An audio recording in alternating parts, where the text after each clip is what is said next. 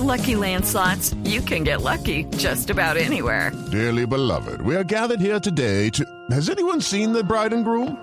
Sorry, sorry, we're here. We were getting lucky in the limo and we lost track of time.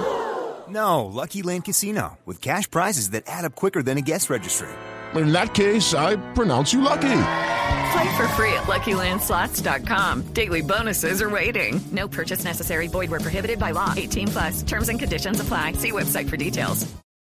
10 de la mañana, dos minutos, momento de actualizar las noticias en Blue Radio. Cifra récord de ahorro de energía tuvieron los colombianos el día de ayer. Viernes Santos fue del 24,5% de ahorro, siendo el sexto día en el que se supera la meta del 5% propuesta por el gobierno nacional. David Gallego.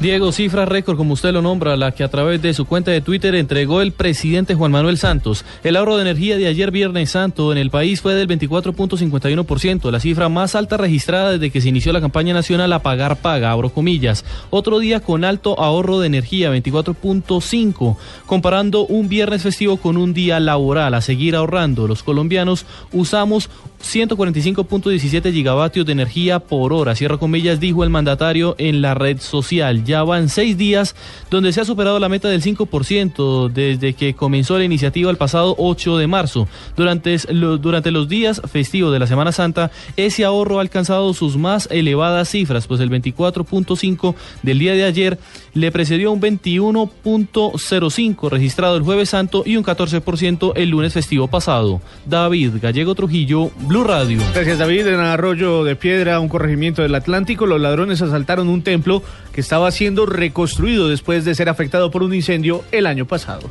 Vanessa Saldarriaga. En el corregimiento de Arroyo de Piedra en Atlántico, la Semana Santa cogió sin templo a los feligreses. Esto por cuenta de un incendio que hace un año incineró a todos los santos de la parroquia, al techo y a las bancas de madera. Del lugar solo quedaron en pie cuatro paredes arruinadas por una inmensa mancha negra que recuerda el fuego y decenas de hostias consagradas que se conservaron dentro de una caja de metal. Del resto, todo se perdió, hasta la túnica del sacerdote. El padre Edward Utria, vicario general de la Arquidiócesis de Barranquilla, dijo que pese a los intentos de la comunidad por reconstruir el lugar, los ladrones se robaron hace poco lo que la feligresía había logrado comprar. Ya poco a poco las personas eh, también están colaborando, se está reconstruyendo la parte, ya de, prácticamente ya tiene una forma hermosísima, pero lamentablemente hace poco también se metieron los rateros, se llevaron una cantidad de cosas que eran de, de la parroquia, incluso libros donde se estaban llevando los registros de, de sacramento, entonces eso también así como ay, desmotiva, hoy estamos trabajando y queremos salir adelante, pero yo pienso que, que a, al finalizar este año podemos contar con un templo maravilloso en esta población. El sacerdote señala que mediante bingos, bazares y fondos recogidos en la catedratón han logrado mejorar el entorno de la parroquia para tener un mejor parque y una casa cural. Aguarda con fe que el próximo año en Arroyo de Piedra la gente no tenga que escuchar el sermón de las siete palabras sentados en piedras, sino en bancas de madera bajo el techo de su renovada parroquia. Desde Barranquilla, Vanessa Saldarriaga, Blue Radio.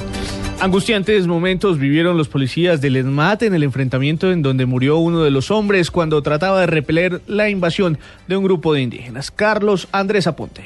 Diego, así quedó registrado el agónico momento en el que unidades del ESMAT solicitaban apoyo para salvar la vida de Hugo Efrem Pacheco Martínez, de 32 años, perteneciente al grupo antidisturbios de la policía. Correo, Moreno, te reporto. Ahí nos acabaron de disparar los indígenas desde un punto sobre la vía con armas de fuego. Tengo un patrullero 910, otro patrullero 910 con un impacto en el pecho a la altura del pulmón derecho. Fue remitido ya, fue remitido ya en la tanqueta hacia el hospital de Caloto. Ya le están haciendo la remisión a Santander de Quilichao, según lo que me informa el enfermero de combate que salió con ellos en la tanqueta.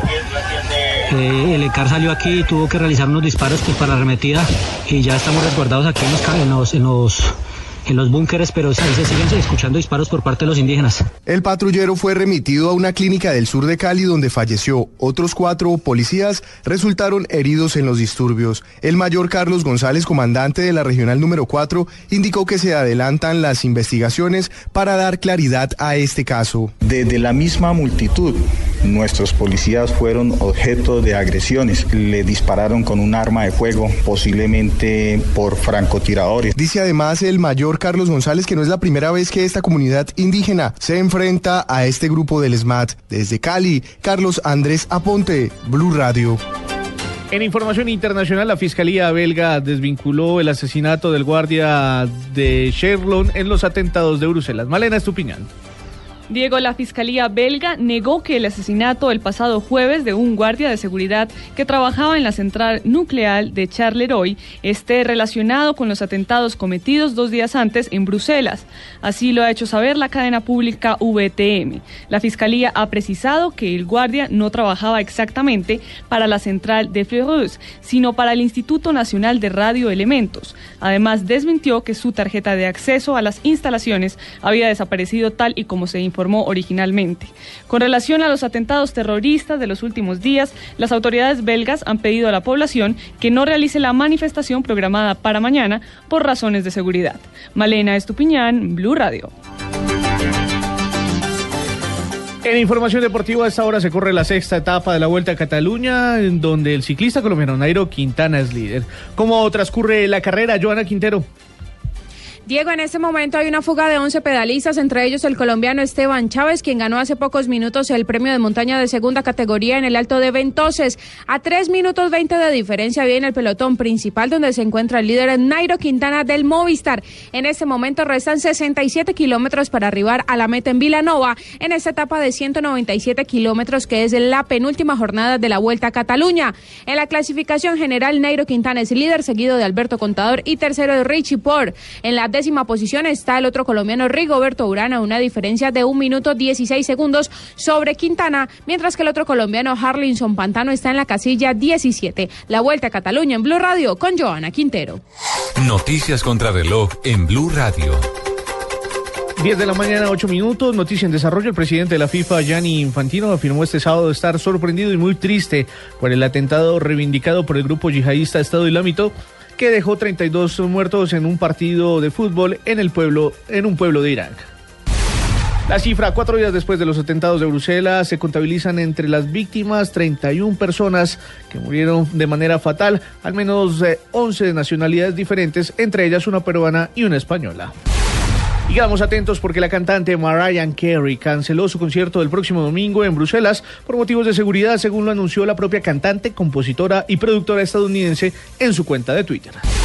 10 de la mañana, 9 minutos para la ampliación de estas y otras noticias. Pueden consultar nuestra página en internet www.bluradio.com. Los dejo en compañía de Autos y Motos.